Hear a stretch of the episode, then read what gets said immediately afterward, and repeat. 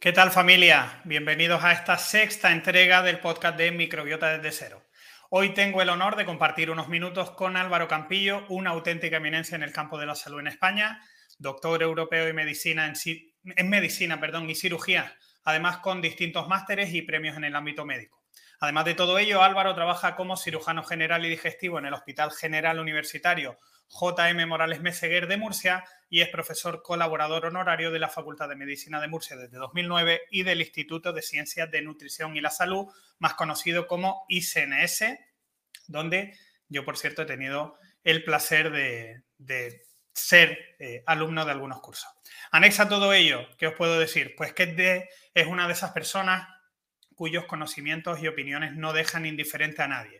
Con Álvaro vamos a hablar hoy de colesterol, de envejecimiento, de cronobiología y de cualquier tema que pueda ir saliendo a lo largo del programa. Sin duda, un programazo el que se viene. Ay, por cierto, también es abogado. Quizás le pregunte por la mala praxis, por la mala praxis médica. No vayáis muy lejos, intro y comenzamos. Microbiota desde cero, un podcast de divulgación sobre alimentación, hábitos de vida saludable y bichejos.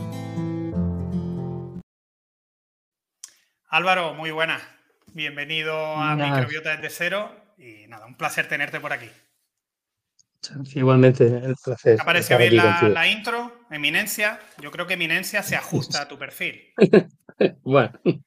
A lo mejor no estás de acuerdo. Yo, sí, yo creo que sí. Al menos los que te conocemos, los que hemos tenido el placer de tenerte como profesor, sabemos de la increíble capacidad que tienes, sobre todo de conocer distintos ámbitos, al final de tener una visión holística de la salud, eh, que hoy en día parece algo más natural o más sensato, pero que no hace tanto que tendríamos precisamente a compartimentalizar el ser humano en ese intento de intentar entender lo que pasaba, que creo que ya a día de hoy es un poco error, ¿no? Es decir, hay un gran conocimiento que hemos adquirido gracias precisamente a, a intentar ser muy exhaustivos por partes pero que hoy en día, si no entendemos al ser humano como un todo, mm, poca solución a nivel de salud. Totalmente, totalmente. De hecho, por ejemplo, incluso la anorexia nerviosa ahora parece que tiene que ver con la microbiota y tal, y es un factor interesante, ¿no? Que antes pues se pensaba que era cosa un poquillo más peregrina. Entonces, hay que mirar desde todos los focos y, y con distancia y con la mente abierta, porque la ciencia, esto de el categorismo este que estamos viviendo, por desgracia, hoy día, que se fomenta mucho con las redes sociales, por lo de, este sabe y este dice esto, pues tiene que ser esto.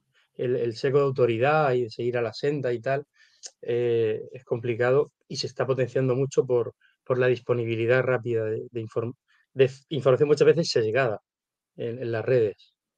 Totalmente. A mí me gusta, en, la línea de lo que hablamos, eh, recomiendo el segundo programa del podcast, hablaba con Eider Unamuno, yo vengo defendiendo desde hace mucho tiempo que la salud oral es una de las grandes infravaloradas de, la salud sistémica, cuando es probablemente de las herramientas más sencillas de llevar a cabo. Es decir, cepillarse y pasarse el hilo no es nada que no podamos hacer, no, no nos lleva ningún trabajo, eh, ningún esfuerzo sobrehumano. Es mucho más complicado la actividad física, tanto a nivel mental como de disponibilidad de tiempo. Y sin embargo, eh, estamos viendo cómo con el paso de los años, pues todas las investigaciones, bueno, todas, hay muchas investigaciones que van ligando la salud oral a enfermedades neurodegenerativas, a problemas incluso musculares, osteoarticulares, es decir, que el cuidado de la salud de la boca va mucho más allá, ¿no? Es un ejemplo perfecto de esa interconexión, sin entrar a valorar, pues, ejes intestino-cerebro, eje microbiota, intestino-pulmón, etcétera, etcétera, ¿no? O sea que al final creo que eh, el paradigma de la salud va cambiando, y además con todo lo que nos queda por conocer a través de la metabolómica, proteómica, metagenómica que se vienen en las próximas décadas, si no vamos por ahí, eh, no, tendremos, creo que no estaremos al, a primer nivel, ¿no? Si queremos ser buenos divulgadores, buenos profesionales en, en salud. Eso. Entiendo que estás de acuerdo. Mutis. De hecho, lo de la microbiota oral y la salud oral hasta para el embarazo. Se ha visto que hay a través de los linfáticos de la boca y tal, y de la garganta pasa a la placenta eh, bacterias buenas o malas, según lo que hagas, y bueno, y virus, hongos, tal, el microbioma pasa y eso reequilibra o altera todo. Que hay que tener eh, una buena higiene siempre, pero la mujer embarazada pues debería de, cuidar eso bastante, que es muy, muy importante. Totalmente. Como decía en la introducción, hemos consensuado tres bloques. Ya digo, podía haber hablado contigo de todo, te propuse estos porque sé que además, sobre todo la parte de cronobiología, eh, anti-aging, todo ese tipo de, temáticas las, vives muy de cerca en, en tu día a día. Pero empecemos hablando de colesterol, si te parece. Para mí, han pasado las décadas, yo personalmente sigo teniendo también como profesional alguna duda. Eh, los mitos siguen activos, como el del huevo, te lo preguntaré más adelante, pero por ir paso a paso. Em, en líneas generales, me gustaría que todo aquel que, escuche este podcast se termine llevando, digamos, una idea diferente, pueda cambiar su paradigma, eh, su manera de pensar probablemente errónea sobre el colesterol, las analíticas, estatinas, etc. Si quieres ir empezando por el principio, por la base. Normalmente escuchamos hablar de HDL, LDL, colesterol total y triglicéridos, ¿no? que son los parámetros básicos de la analítica general de toda la vida. En este caso hablamos de que las tres primeras son lipoproteínas. Si quieres empezamos por ahí. Lipoproteínas, ¿qué son? Son como las barcas, como los transportadores del colesterol y sus derivados son, son sustancias eh, grasas y por tanto no, se, no pueden disolverse en la sangre o en el agua, que son medio hidrosolubles, y entonces tienen que transportarse protegidos por, una especie de barca o de cubierta que les permita ir hacia los tejidos sin que, sin que precipiten y, sin que, y, que puedan eh, llegar. Entonces, eh, todas las lipoproteínas tienen un papel importante, si están equilibradas y tal.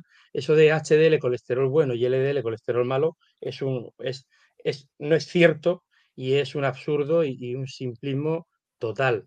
Es verdad que, el HDL pues, es mejor, digamos, entre comillas, porque parece que ahora lo veremos, que lo que desencadena los eventos y tal, pues es cuanto más lipoproteínas tengas con, con apoproteína B, está la apoproteína A y la apoproteína B, y como el HDL no tiene, pues parece que podría ayudarnos. Pero también se ha visto que en, cantidades excesivas y un desequilibrio, inflamación crónica de bajo grado es un marcador que tampoco es positivo. O sea, está chivándote, porque a veces dices, tengo mucho ya, pero si tienes triglicéridos alterados o proteína C reactiva u otras cosas, o fibrinógeno elevado y tal, pues estás mal, ¿no? Entonces, eh, hoy día ya, desde hace varios, pues casi una década más o menos, bueno, en verdad lo sabemos desde los años 70, cuando empezaron los primeros estudios de lipoproteínas y, ahí en el, y aislaron y tal, que no era protector como tal, pero era mejor que el LDL, pero el LDL no era malo como tal.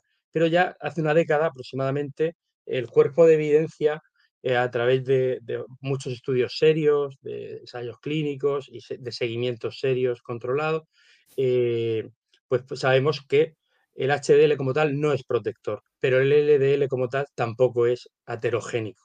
Ahora lo podemos ir matizando. Eh, hay una revisión de hace un par de años o tres de Peter Levy que en Nature, donde explica todo esto. Y lo más importante, o la primera idea que debemos de tener todos en mente, es que la enfermedad cardiovascular no es una enfermedad por depósito de lípidos, no es una enfermedad por depósito de grasa.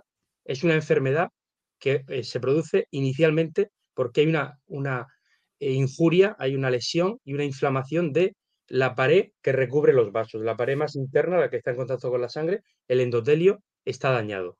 Y secundariamente, pues ahí van células. Lo primero, células del sistema inmune y de la inflamación. Macrófagos, los linfocitos T, linfocitos B, anticuerpos eh, y plaquetas. Y luego también, pues calcio, en toda inflamación hay calcio.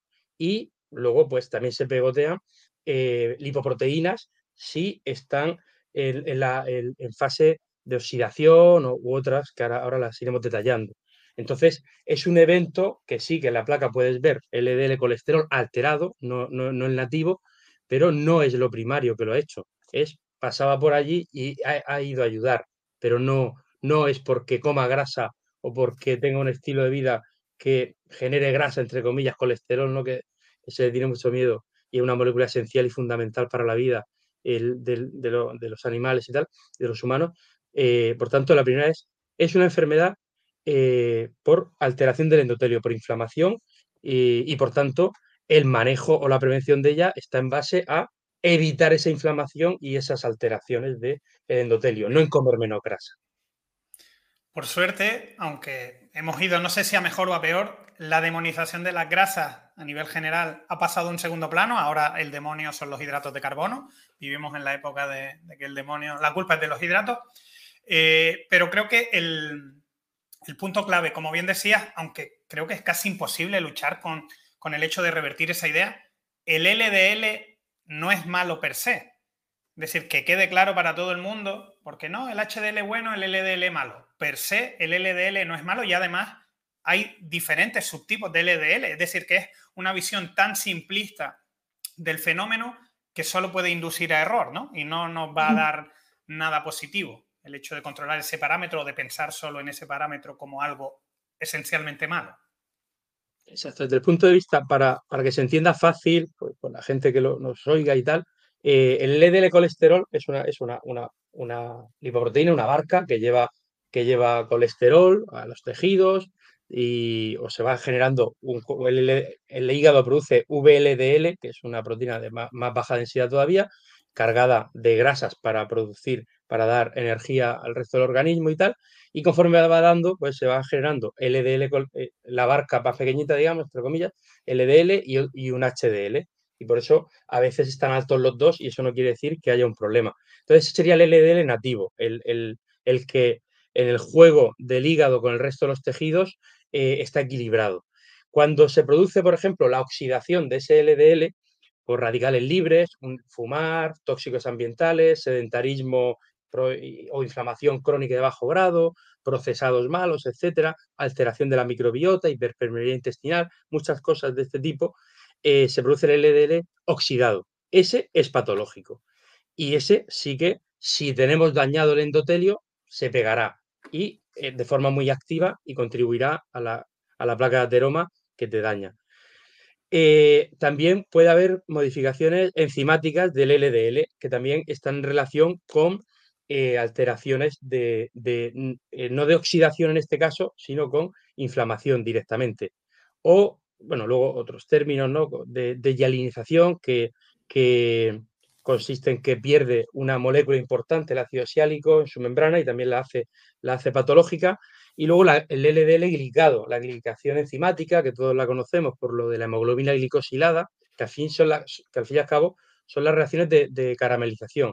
Eh, pides un costillar y el sitio que los hacen bien, pues ponen la carne y, la pintan con miel o con, o con algo que tenga muchos azúcares rápidos para que se una ese azúcar a la proteína y da ese, y con temperaturas altas o con tiempo, porque el cuerpo no pasa de 37, pero también se dan las reacciones de Maillard, de caramelización, se pega y da ese, ese sabor crujiente, ese olor. Eso en la carne o en el pescado está bien, pero en el cuerpo pues es, carbonizarnos entre, por, entre medio, es como hacer tostadas todos los días dentro de la sangre, digamos, ¿no? Y que se queme. Entonces, esa es la más conocida, el LDL eh, glicado, que es el, factor más importante para que se produzca. Hemos dicho que los radicales libres en el oxidado, en el glicado, la resistencia a la insulina y la diabetes, y el tabaco, fundamentalmente, y los tóxicos ambientales. También los radicales libres, pero eh, hacen más oxidado que esto. Eh, prevalece el otro. Y luego las carbamiladas, que tiene que ver fundamentalmente con eh, la, eh, la, insuficiencia renal crónica, la alteración de la microbiota en el eje intestino-riñón, que cada vez es más importante y cada vez está más descontrolada en la diabetes evolucionada, y luego con el tabaco también. Entonces, cuanto más pool, esto es como, la LDL nativa es como el, el, el, el doctor Jekyll, son si están son las que tienen que estar y son las correctas. Cuando se nos va de madre, pues nos da varios eh, Mr. Hyde, que son todas estas. Las más estudiadas son las glicadas y las oxidadas, pero ya vamos teniendo idea pues de las carbamiladas, por ejemplo, porque hay mucha insuficiencia renal crónica, y bueno, y vamos, y, también pues las relacionadas con, con, otras cosas. Entonces, hay cinco subtipos de LDL que son malas. Es, es verdad que se pueden medir en sangre. No está todavía muy disponible en analíticas, en investigación sí. De todas maneras, sería fácil hacerlo, pero bueno, todavía no está, pero tenemos que, esto es regreso al futuro, tenemos que tener los conocimientos actuales y cuando esté disponible, pues ya poder, porque si, si esperamos a contarlo cuando esté disponible, tardamos otros 30 o 40 años en que la gente empiece a exigirlo. Entonces es algo importante. Pero lo que sí que podemos hacer es, pues, eh, primero para prevenir, pues evitar, eh, revertir la resistencia a la insulina o evitarla, evitar los tóxicos ambientales, el tabaco, la inflamación crónica, mejorar la disbiosis y además eh, marcadores para saber más o menos el LDL que tengo será un nativo o será mucho de esto. Si no hay inflamación crónica de bajo grado, que esto lo podemos medir con la proteína C reactiva y el fibrinógeno, por ejemplo, que elevado, los dos, cualquiera de los dos que esté elevado, pues de forma mantenida, pues nos indica que hay algo de inflamación crónica de bajo grado. Eh, si no hay resistencia a la insulina, que lo podemos medir con la relación del índice de triglicéridos HDL o con el logaritmo neperiano de los triglicéridos por la glucemia en ayunas o con el OMA-IR y el OMA-beta, el, modelo homeostático de resistencia a la insulina, que es lo más preciso. Eh, pues lo más probable es que no tengamos, que el LDL que tenemos sea nativo y no tenemos que preocuparnos. Y luego, eh, un poquito más eh, en la historia clínica, pues que nos haga cualquier profesional de la salud, pues tiene que valorar si, nos faltan nutrientes esenciales, porque si la mitocondria no funciona bien, se produce menos bloqueo de, de, radicales libres y más riesgo que el endotelio falle. El magnesio, por ejemplo, es fundamental en su equilibrio con el calcio para que esto funcione bien. El 85% aproximadamente de la población española adulta le falta magnesio. Entonces, eh, la mitocondria pues, no funciona bien y produce muchos problemas. Y otros, la pandemia nutrientes. De vitamina D y de magnesio, esa, esa sí que es real. Total, total.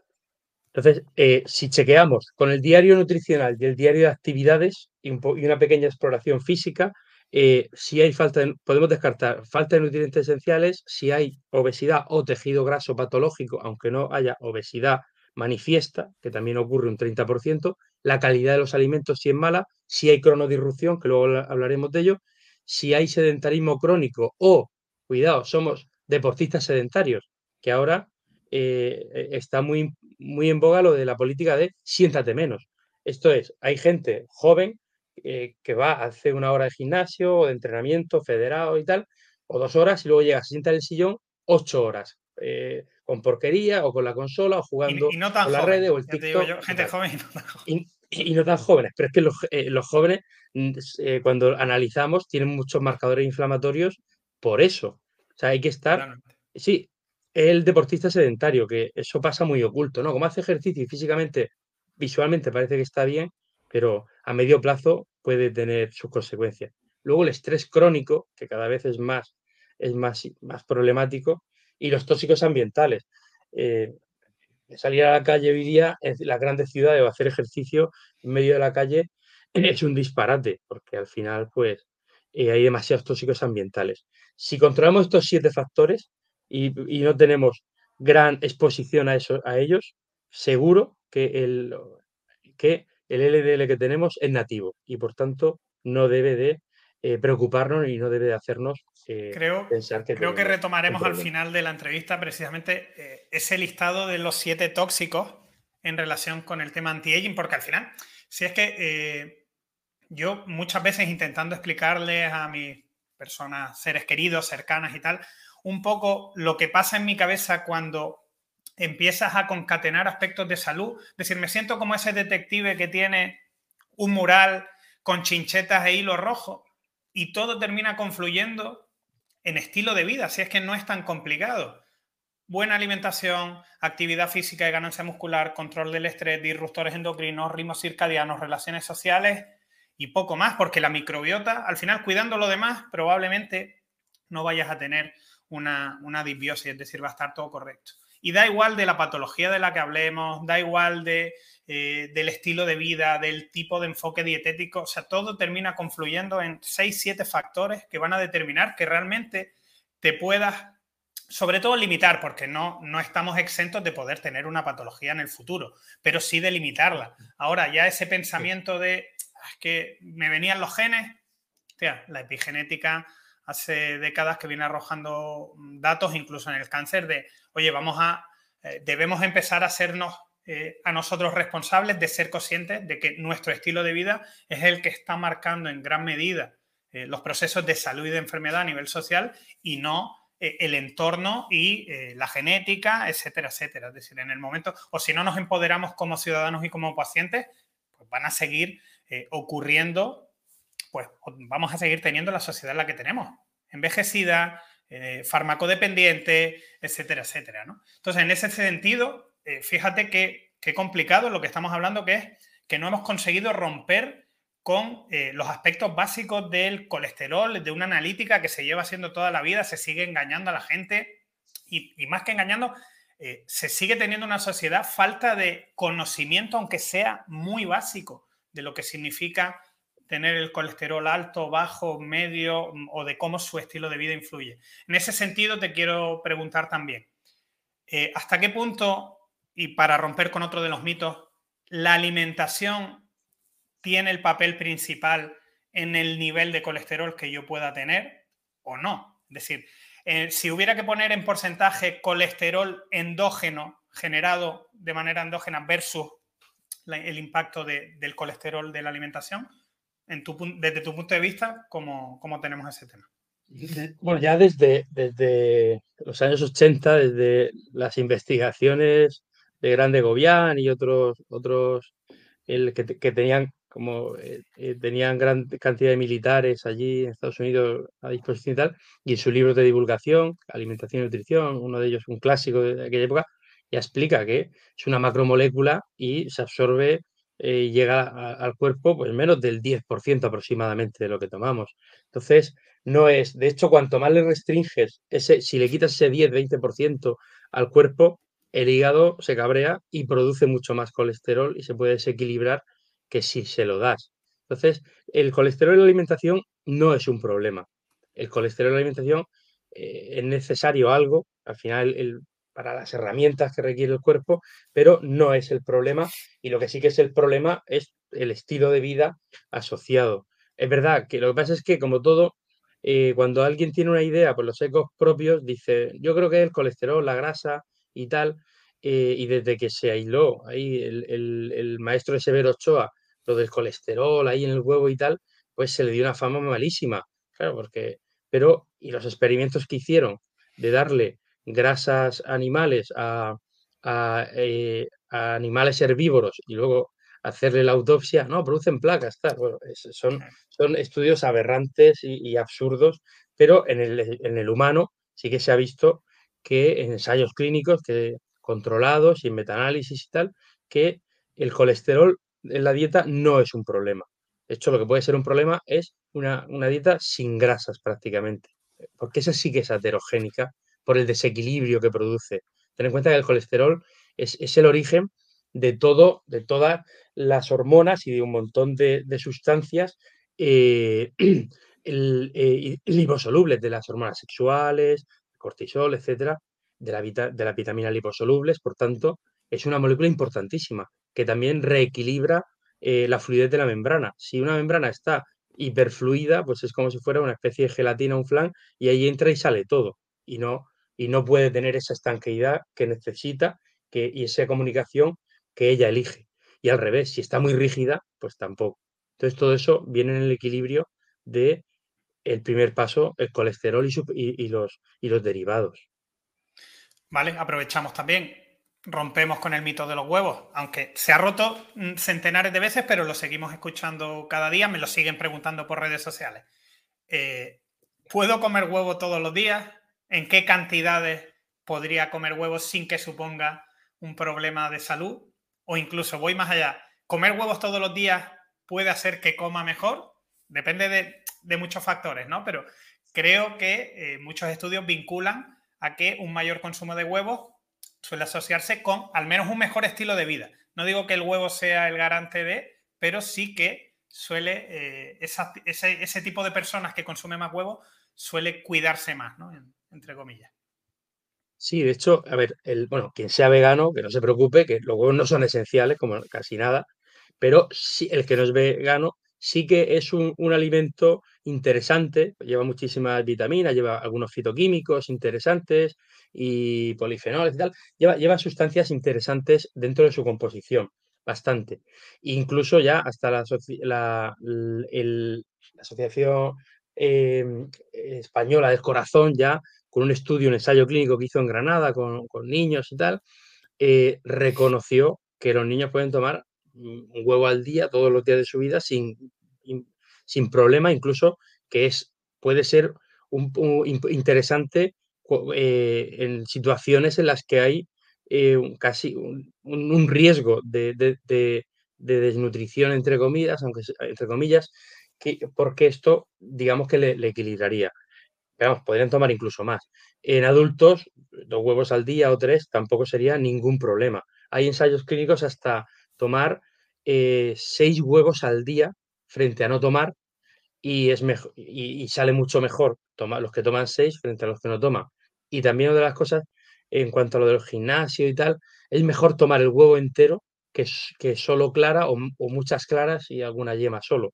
También hay ensayos clínicos que indican esto, porque al final el concepto de matriz en los alimentos y tal, pues es importante. Hay muchas sustancias que no, que no hemos aislado, algunas sí que las tenemos, pero que seguro que intervienen en ese proceso de por qué cierto alimento es muy interesante. Entonces, eh, si lo separamos, pues perdemos gran cantidad de, los beneficios que tiene.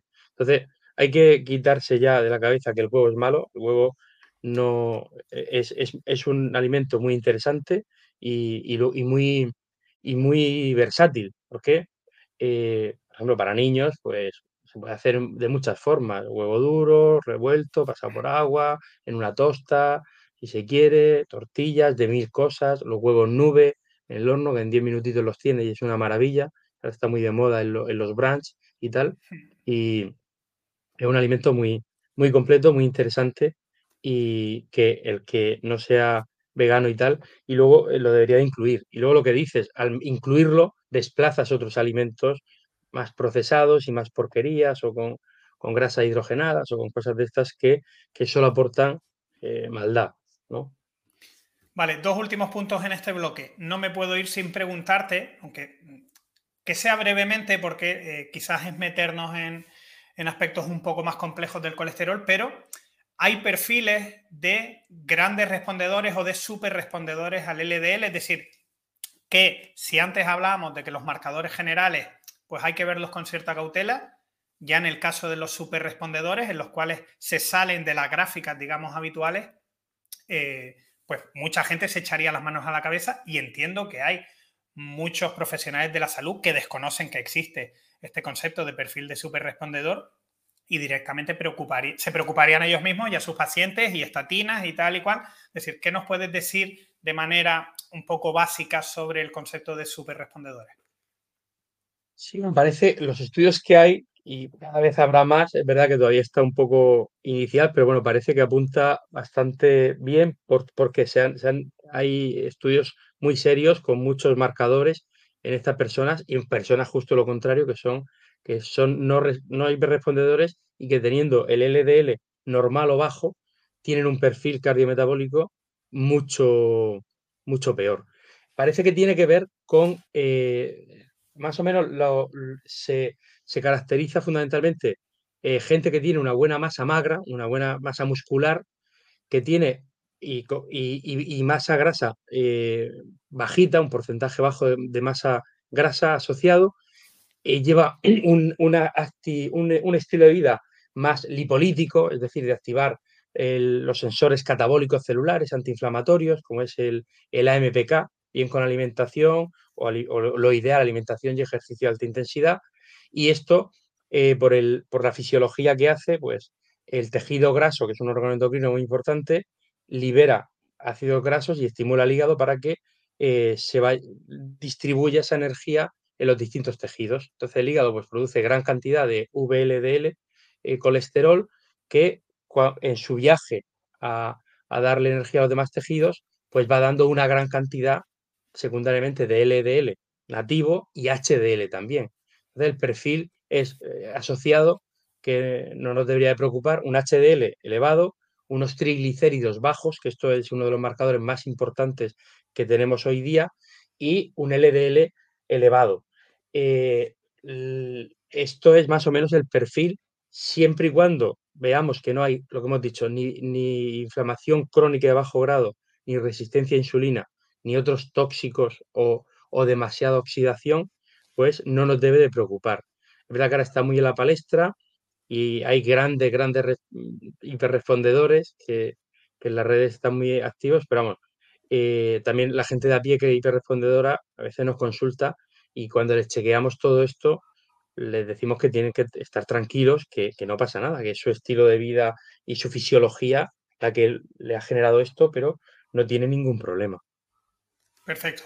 Eh, no te había preguntado por los triglicéridos, así que aprovecho antes de hacer el resumen. Tema triglicéridos son un tipo de grasa, digamos, ¿no? una manera en la que eh, almacenamos.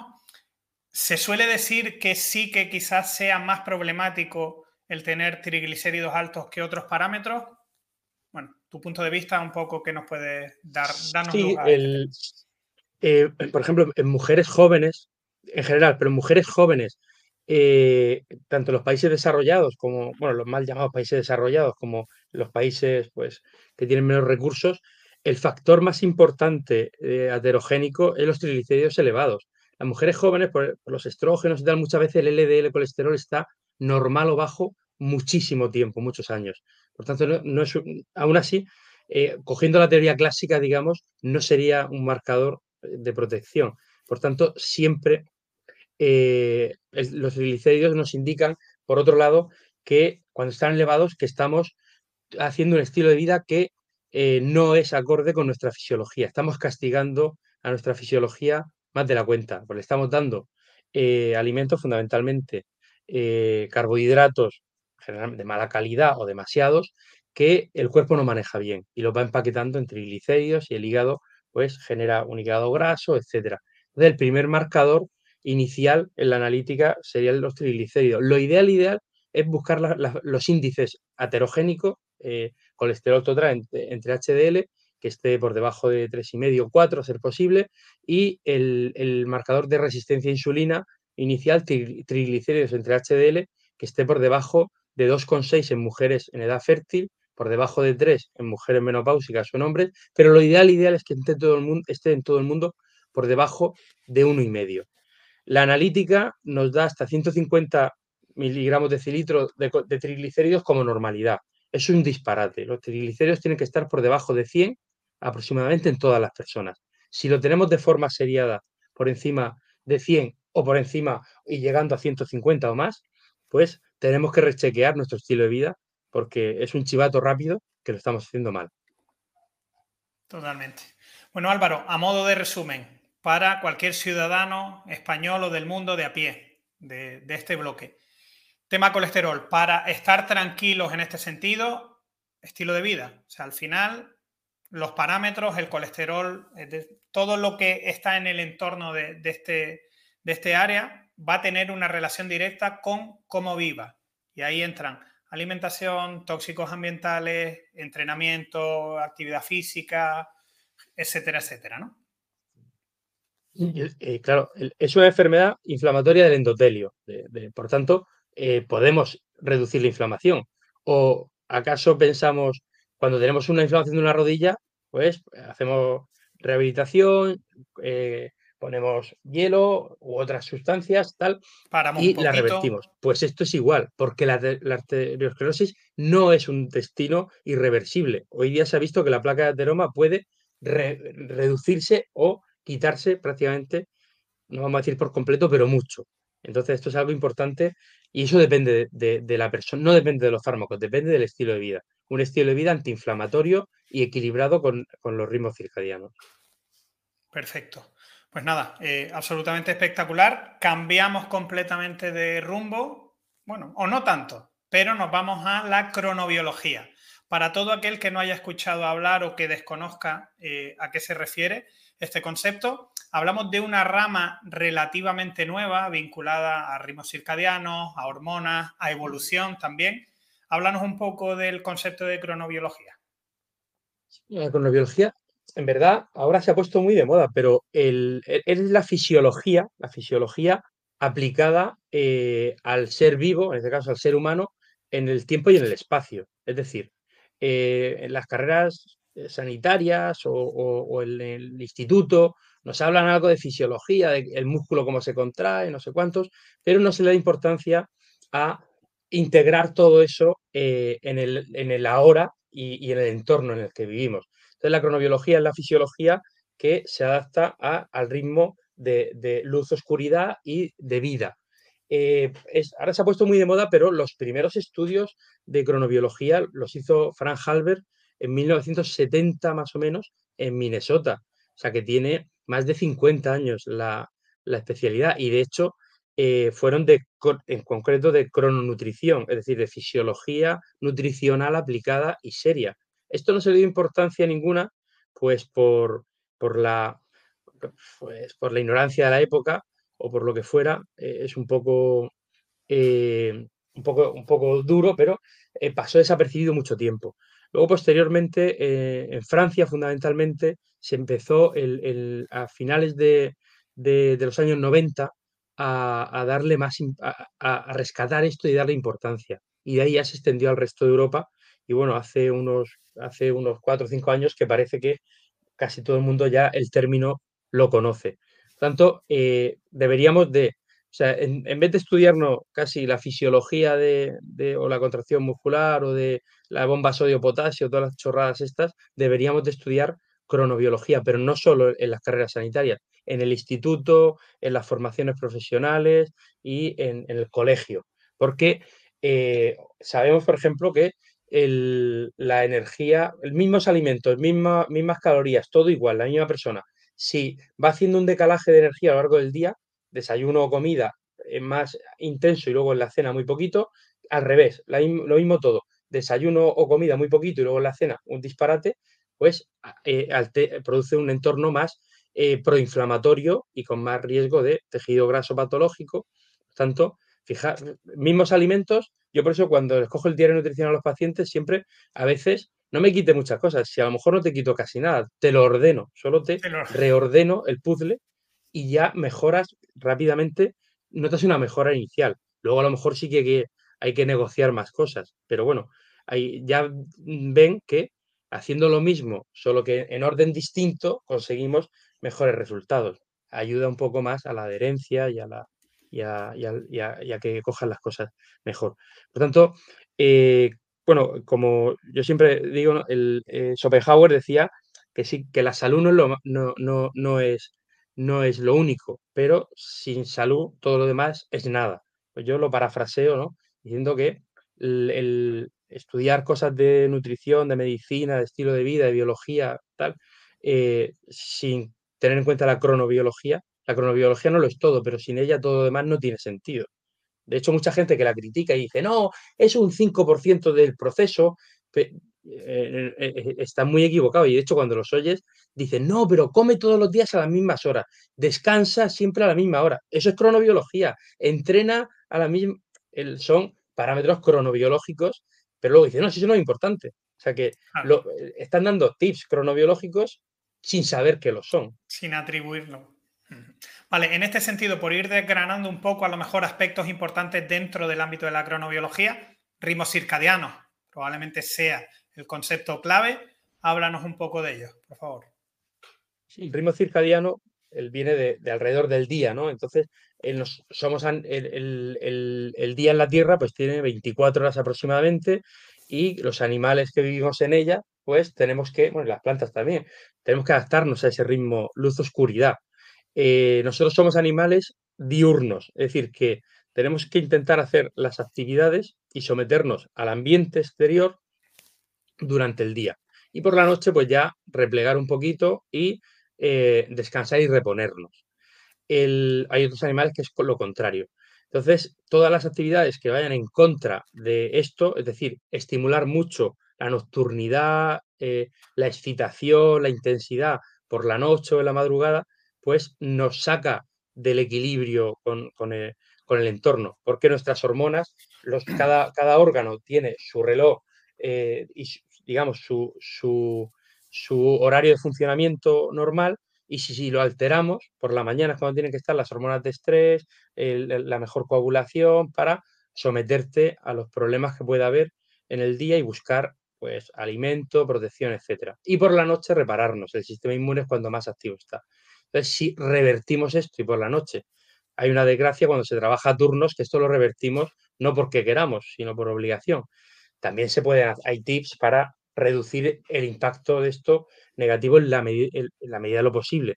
Pero los que lo que se hace por ocio y tal, pues nos está alterando. Es lo que se llama la cronodirrupción, que es más o menos pues una diferencia de dos, tres horas desde durante los fines de semana o algunos días más eh, en irnos a dormir, levantarnos con respecto a los días laborables. Claro, porque el, reloj tiene que resetearse todos los días. Que nuestro ritmo no es estricto, estricto de 24 horas. Hay discusión si son 25 y pico, un poquito menos, pero el caso es que tenemos que rechequear todos los días. Por eso nos afecta. Y cuando, nos cambian el horario también, ¿no? Esas dos veces al año, pues también hay cierto desequilibrio. Claro, porque, hay, porque hay un cambio en el tiempo, pero no en el espacio. Tú cuando viajas eh, en los usos horarios, has hecho un cambio en el tiempo y en el espacio, y tu cerebro lo sabe, y aún así afecta. Una hora solo no, si te vas a Portugal desde España, como ha habido un cambio en el espacio y en el tiempo, no te afecta una sola hora. Pero cuando cambias la hora, que es solo una, como solo el, cerebro solo ha recibido un cambio horario, de, tiempo, no de espacio. Ahí es donde se produce la alteración en el funcionamiento. Entonces, por eso eh, dicen, sí es solo una hora, ya, pero es que no, no la hemos procesado eh, de, forma, de forma correcta con las dos variables, espacio-tiempo. Álvaro, por intentar que la gente que a lo mejor nos está escuchando y dice, pues quiero tener mis relojes un poco más en hora, creo que hay dos hormonas sobre todo a las que deberíamos prestar especial atención. Melatonina, ¿no? la hormona más asociada a la parte de oscuridad, a la parte de sueño, y cortisol, la hormona más asociada al estrés, estrés bien entendido, es decir, a la capacidad que podemos eh, o que debemos tener de afrontar el día con energía y demás cómo cuidar de que nuestro cuerpo esté en homeostasis, en equilibrio en la secreción de esas hormonas, tanto de melatonina por la noche como de cortisol en las primeras horas del día. Yo diría también una tercera, la vitamina D, porque protege, hace la función, entre comillas, de protección, de tener un poquito a raya el cortisol durante el día. O sea, digamos que complementa la parte de la melatonina. La metemos en hormona. Yo soy defensor de que es una hormona, como tantos otros profesionales, la metemos en hormona, la vitamina D, aunque se llame vitamina. Bueno, eh, eh, es una sustancia pleotrópica con muchos efectos, es una vitamina, es una hormona, es un mediador antiinflamatorio, es muchas cosas. Es, un mediador, es un inmuno, inmunonutriente. O sea que tenemos mucho. E, es, es, es que esto de clasificar en cosas estancas es una cosa muy, muy del ser humano, pero tenemos que ir empezando ya a, abrir la mente. Entonces, los, últimos estudios van en relación con eso. Sí, perdóname, un pequeño spoiler. En breve, en, bueno, un mes o mes y medio, tendré por aquí a María Hernández Bascuñana, que es sin duda amplia conocedora. No, no sé si habrá alguien más, más experta que ella en, en vitamina D en este país, pero la tendremos también en el podcast de microbiota desde cero. Aparte que, que su libro Vitaminados, lo tengo por aquí, ya lo leí Yo lo tengo por aquí pues, también, a un par de metros. Cuando salió, está muy bien, muy bien, merece la pena, es muy, muy completo, muy didáctico y, muy, muy bien documentado. Eh, pues bueno, el, cortisol eh, y vitamina D, barra vitamina D, que es lo que de la mañana, digamos, pues lo podemos equilibrar pues eh, sometiéndonos, eh, cuando nos despertamos, eh, sometiéndonos a, la luz, a la luz natural desde primera hora de la mañana, un ratito al menos, y con el ejercicio físico. El ejercicio físico sube el cortisol, pero luego lo baja, lo modula, lo equilibra hasta casi 24 horas. Por tanto, es fundamental la exposición a la luz solar por un lado y el ejercicio físico diario por otro. De hecho, pero no hace falta dos horas, tres horas de ejercicio. Se ha visto que hasta con 15 minutos de alta intensidad o interválico conseguimos reequilibrar todo esto. Entonces, eso por un lado, y luego el control del estrés crónico. El ejercicio nos ayuda a, el estrés eh, crónico hay que transferirlo. La, respuesta de estrés crónica hay que quitarla. Se puede transferir, pues, pegándole un saco, haciendo ejercicio, hablando con personas que, que, nos quieran y tal, o se puede, o con la o, o, pegándole a la gente, que eso no sería lo correcto, ¿no? Pero por eso la gente mala vive mucho, porque, porque transfiere el estrés continuamente. Entonces, eh, esto sería eso, luz solar, ejercicio y luego medidas que nos modulen el, estrés crónico. Ten en cuenta que somos primates y cuando un primate eh, tiene, sobre todo en la escala superior, tiene estrés o ha perdido una batalla con otro, le pega una paliza al de la escala inferior. Esto lo hacen los jefes muchas veces. Cuando se discuten dos jefes o tal, luego cogen a otro que pasa por allí. Entonces, una forma de transferirlo es, yo lo hago cuando me lo hacía y tal, yo le digo, ¿qué? Ya has perdido alguna discusión, ¿no? Y me quieres transferir el estrés. De esta forma, pues a, mí no me lo transfiere, ¿no? Y a veces pues hasta nos pegamos unas risas, ¿no? Entonces, eso, medidas de este tipo, es fundamental para el cortisol y para la vitamina D, porque la vitamina D también por su poder antioxidante y antiinflamatorio eh, reequilibra eh, el exceso de, cortisol de forma secundaria en cuanto a, mejorar la respuesta de eh, antioxidante y de radicales libres. Y luego la melatonina, pues no someternos, también le preparamos la noche durante el día, sometiéndonos al sol, tanto de la mañana como, pero idealmente el de la puesta de sol. Y ahora, ahora es ya casi verano y tal, y hay mucho sol, pero en invierno las personas que viven solas, que oscurece muy pronto, personas más mayores y tal, deberían de tener, aunque sea luces en casa, hasta las 8, 8 y media de la noche, porque, si porque ya a las 5, 5 y media de la tarde está oscuro. Si encima no tienen luz, que valen una pasta la luz, eh, eh, adelantan la fase y se quedan dormidos antes de tiempo y a las 3 de la mañana están ya con una cronodirrupción bestial, con un insomnio. Entonces eh, se equilibra de esa forma. Y luego con alimentación, eh, mm, em, las semillas son muy interesantes porque es lo que lleva más melatonina y precursores de melatonina. Luego muchos vegetales de hoja verde, hoja oscura también, y algunas pues, sustancias animales, pero en general eso sería. Y luego, en algún caso, pues si se requiere suplementación, pues perfecto, porque es verdad que haciendo las cosas bien, aún así la melatonina cae en picado a partir de los, la, la producción de melatonina cae en picado a partir de los 30-35 años, tanto, si no las hacemos bien, pues si hay que recurrir a algún tipo de, suplemento, perfecto. Y quizás nos hemos dejado en el tintero la incorrecta exposición a luz azul por la noche, porque creo que es el problema principal de nuestra sociedad. Es decir, estamos con el móvil, ordenador, tal y cual, y al final lo que estamos generando son unos inputs al cerebro como que todavía no ha llegado la oscuridad. Entonces, claro, si entendemos que somos una máquina increíble pero no hasta tal punto de que el cerebro es capaz de identificar si ese estímulo es un estímulo, digamos, solar o un estímulo exógeno diferente, pero que le produce el mismo efecto, pues no vamos a secretar, no vamos a, tener ese correcto equilibrio de melatonina. Esto lo vemos muy, mm, de forma muy, muy palmaria en los niños. Los niños con las tablets antes de acostarse y tal, ellos no eh, están ahí viciados viendo sus cosas, tal, y luego te dicen, no, he podido dormir en toda la noche. ¿Por qué? son críos que no tienen todavía ningún tipo de problema, como le puede pasar al adulto, de tener que eh, eh de cabeza y tal. Y es por esta exposición que le ha estado estimulando como si fuera eh, pleno, pleno día. Entonces, el adulto también ocurre, pero donde es muy patente y muy rápido de ver ese en los niños pequeños. Por eso hay que evitar en todo el mundo, pero en los niños pequeños hay que evitar la exposición a todos estos dispositivos electrónicos desde a partir, vamos, tres o cuatro, dos horas en adultos dicen, pero por lo menos tres o cuatro en niños sería ideal, porque, les hace una, un desequilibrio muy, muy, muy importante. Álvaro, para terminar este bloque, que no te quiero robar mucho más tiempo y poder hablar un poquito de antienvejecimiento, eh, hasta tal punto es interesante el aspecto de la cronobiología en general que puede determinar aspectos más específicos como pueda ser, lo adelantabas antes, la manera en la que nos alimentamos o incluso la manera en la que debemos tomar fármacos o suplementos porque van a ser mejor efecto o van a haber menores posibilidades de tener efectos secundarios, ¿no? Lo que podríamos llamar cronofarmacología, quizás. Exacto, ya desde hace muchos años la, conocemos. Los primeros estudios importantes están en Francia, con, lo que hemos comentado antes y tal. Y, por ejemplo, mejoraba la eficacia de la quimioterapia hasta un 40% más y reducía los efectos secundarios eh, eh, casi a cero. Eh, mismos, misma dosis de fármaco, mismo paciente, solo que en los horarios, en, los, en las horas en las que las células normales estaban más protegidas, se estaban sin división y las células tumorales estaban en pleno auge de división para destruirlas.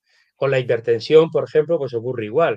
Los antihipertensivos, pues tomarlos por la noche en general, bueno, hay que consultar siempre con el médico o cardiólogo de cada paciente, pero como norma general se ha visto que puede reducir de forma significativa los eventos, las complicaciones y la mortalidad, en vez de darlos por la mañana, darlos por la noche. Cronobiología, si el, tú quieres el pico de acción desde las 6 de la mañana hasta las 12, una del mediodía, que es cuando más eventos hay, pues me lo tomo por la noche para que llegue ese, de tiempo a que se absorba, metabolice y tal, y llegue, haga ese pico en ese momento. Y así con un montón de, fármacos que, cada vez tenemos más, más, evidencia de esto. De hecho, hay muchísimos artículos sobre ello. Lo, de los, lo que más se estudia es lo de los antihipertensivos. Eh, llevamos, hay, hay, ensayos clínicos desde el año 90 y algo. O sea que, que las cosas que tardan mucho tiempo en llegar a las personas, porque han pasado pues casi 40 años de, de los primeros ensayos clínicos que hubo. Ahora se ha publicado recientemente un estudio eh, de revisión en relación con todo esto, de seguimiento muy interesante, que parece que, que ya nos, va, nos está dando mucha, mucha evidencia sobre ello. Entonces, yo lo recomendaría eso. Y ya por último, lo de eh, los cuatro tiempos que, se, que se habla, ¿no? Es el tiempo interno, que nos habla pues de, cómo es nuestro sueño, el periodo de descanso, el tiempo ambiental natural, que es el, que cuando es el centro de, oscuridad en cada país, en cada ciudad, el tiempo social laboral, que nos habla pues de, del horario social de, la, y de trabajo, que, y compatibilidad, el tiempo natural con el trabajo y con el ocio, y luego el tiempo metabólico, que nos habla, nos relaciona el, el, periodo de ayuno con el periodo de sueño. Si esto, eh, comparamos siempre el tiempo interno, que es el del sueño, digamos, con los otros tres. Eh, tiempo, tiempo de sueño con ambiental, tiempo de sueño con el social, tiempo de sueño con el, eh, con el metabólico. Si hay una diferencia de más de dos horas entre... Discúlpame un segundo, cosas del directo. Tengo que abrir. Sigue, dame un minuto, vuelvo. Sigue con la explicación porque no podemos cortar, estamos en directo. ¿Vale? entonces, si, si, si, eh, si, hay una diferencia, es decir, cuando comparamos el, centro del tiempo de sueño con el centro del tiempo ambiental natural, cuando es la máxima oscuridad, si hay eh, dos o más horas de diferencia entre, entre estos dos picos, ¿vale? Pues tenemos cronodirrupción y es una mala, una mala higiene circadiana, una mala higiene cronobiológica. Eh, tiempo de el pico del tiempo de sueño, digamos, con el pico del tiempo de, oscuridad sociolaboral, eh, en más de dos horas también problema. Tiempo de pico de sueño con el pico de ayuno también eh, si es más de dos horas es, problemático. Entre una y dos horas de diferencia es aceptable y hoy día podríamos decir que bien. Y eh, menos de una hora de diferencia pues sería la coordinación perfecta.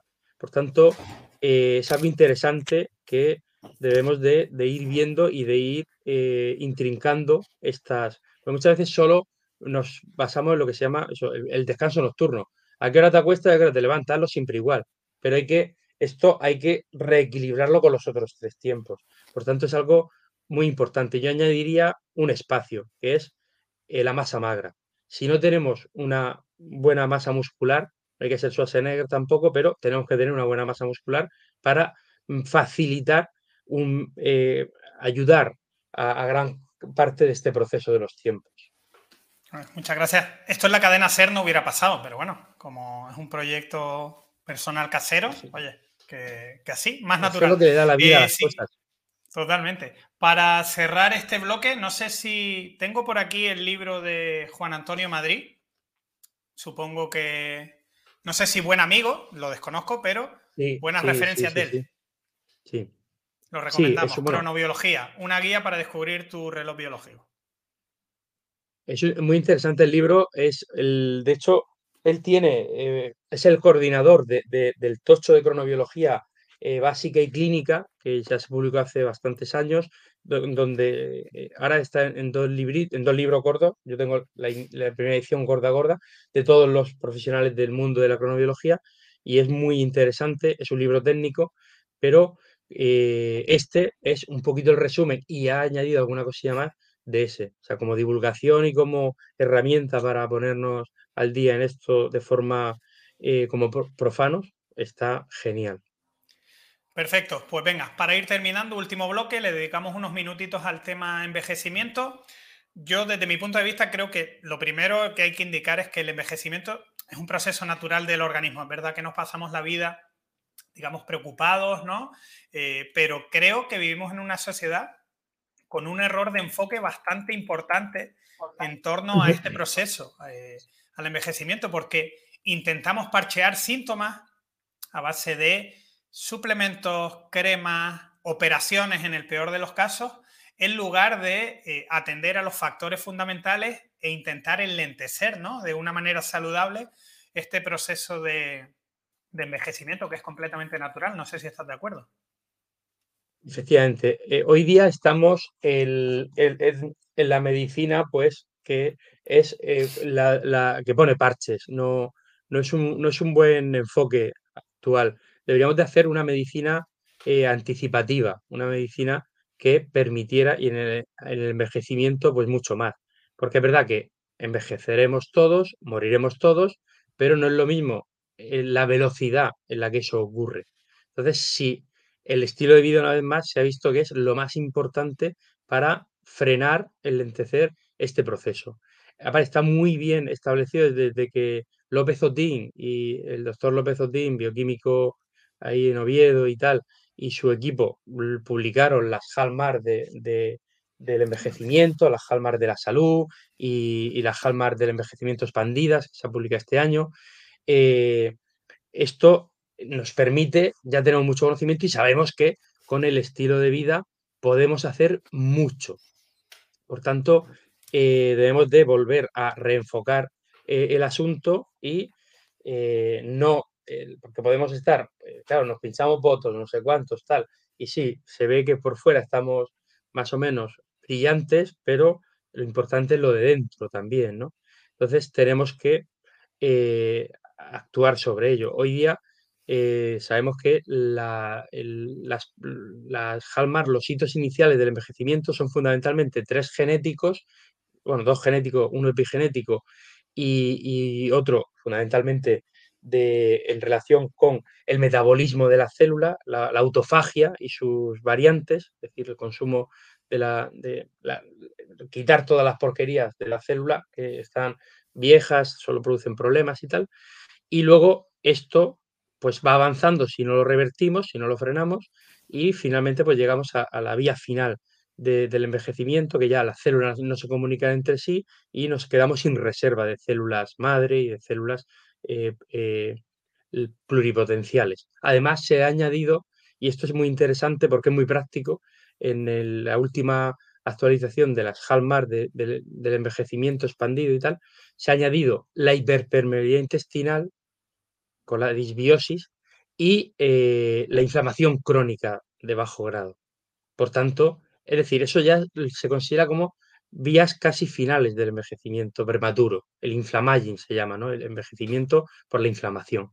Entonces, eh, tenemos un chivato bueno. Si tenemos inflamación crónica de bajo grado, ya hemos dicho que hay muchos marcadores, la proteína C reactiva mantenida elevada, el fibrinógeno elevado, el, el resistencia insulina, etcétera, pues nos permite eh, detectarlo. O si tenemos disbiosis o hiperpermeabilidad intestinal, que hay muchas pruebas que no podemos, eh, la actulosa manitol o eh, la zonulina en heces, pues podemos detectarlo.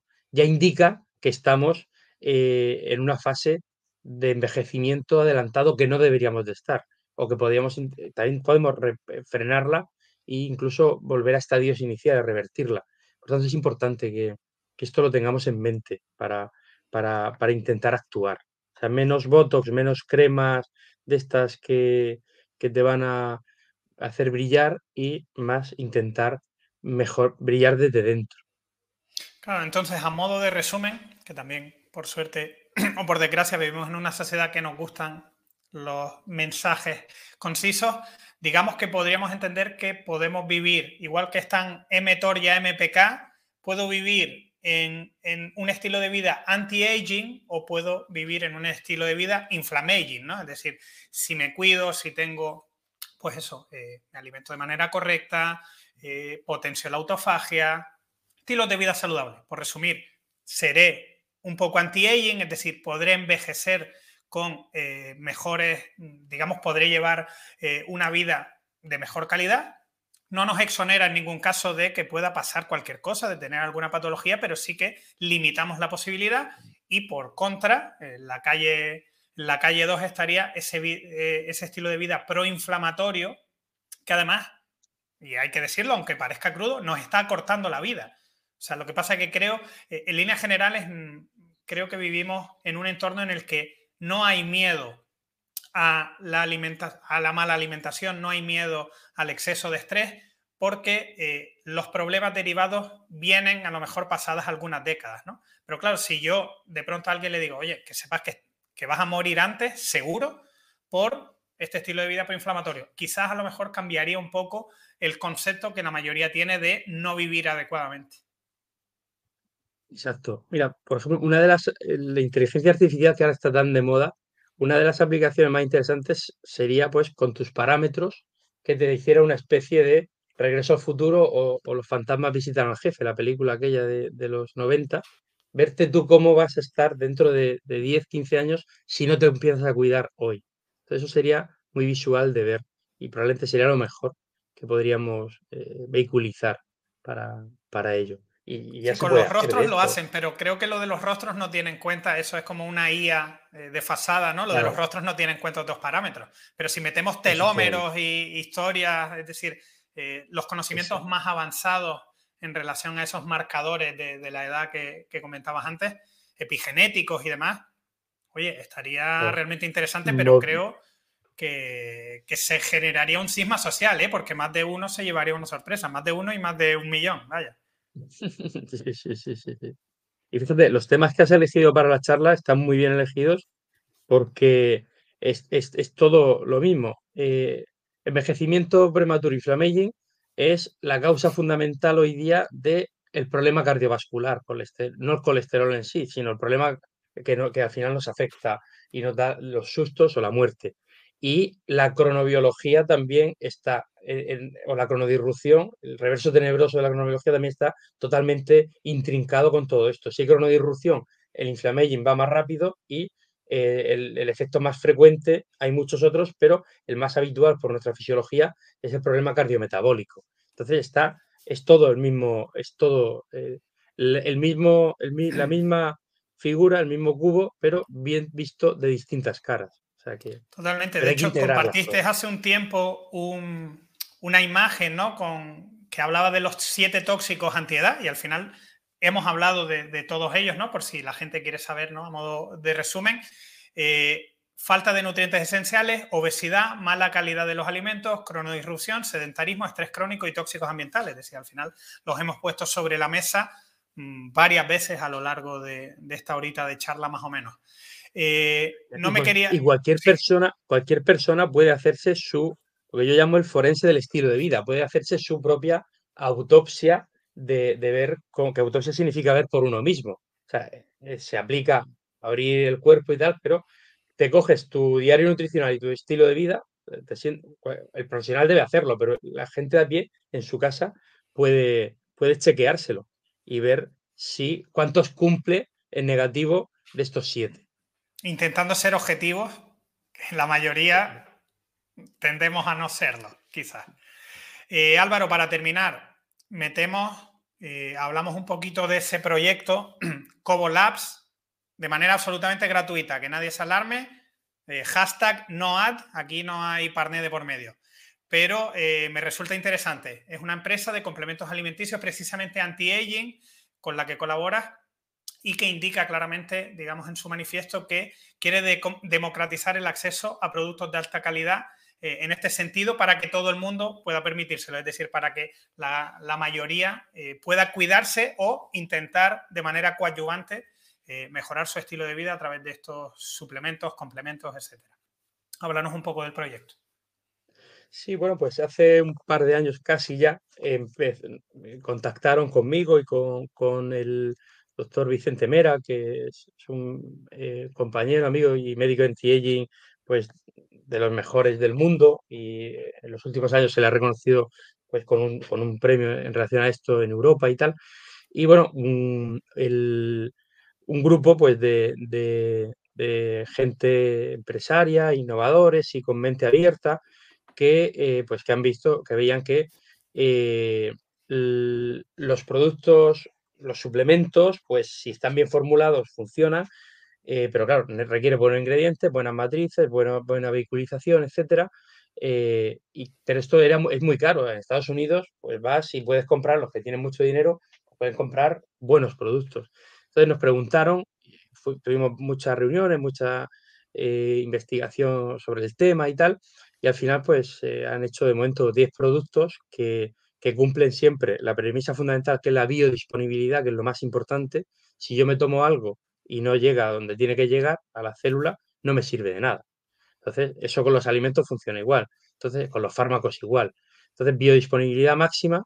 Y luego, eh, otro parámetro muy importante era, por resumir rápido, era eh, efectos sinérgicos, es decir, que, eh, que potenciara el efecto de un, de un, fármaco, no solo para aumentar además la biodisponibilidad, sino que distintos productos, eh, el mismo, en, el mismo, en la misma cápsula, distintos principios activos tengan, no te produzcan este efecto solo, sino que produzcan su, efectos sumatorios en distintos órganos.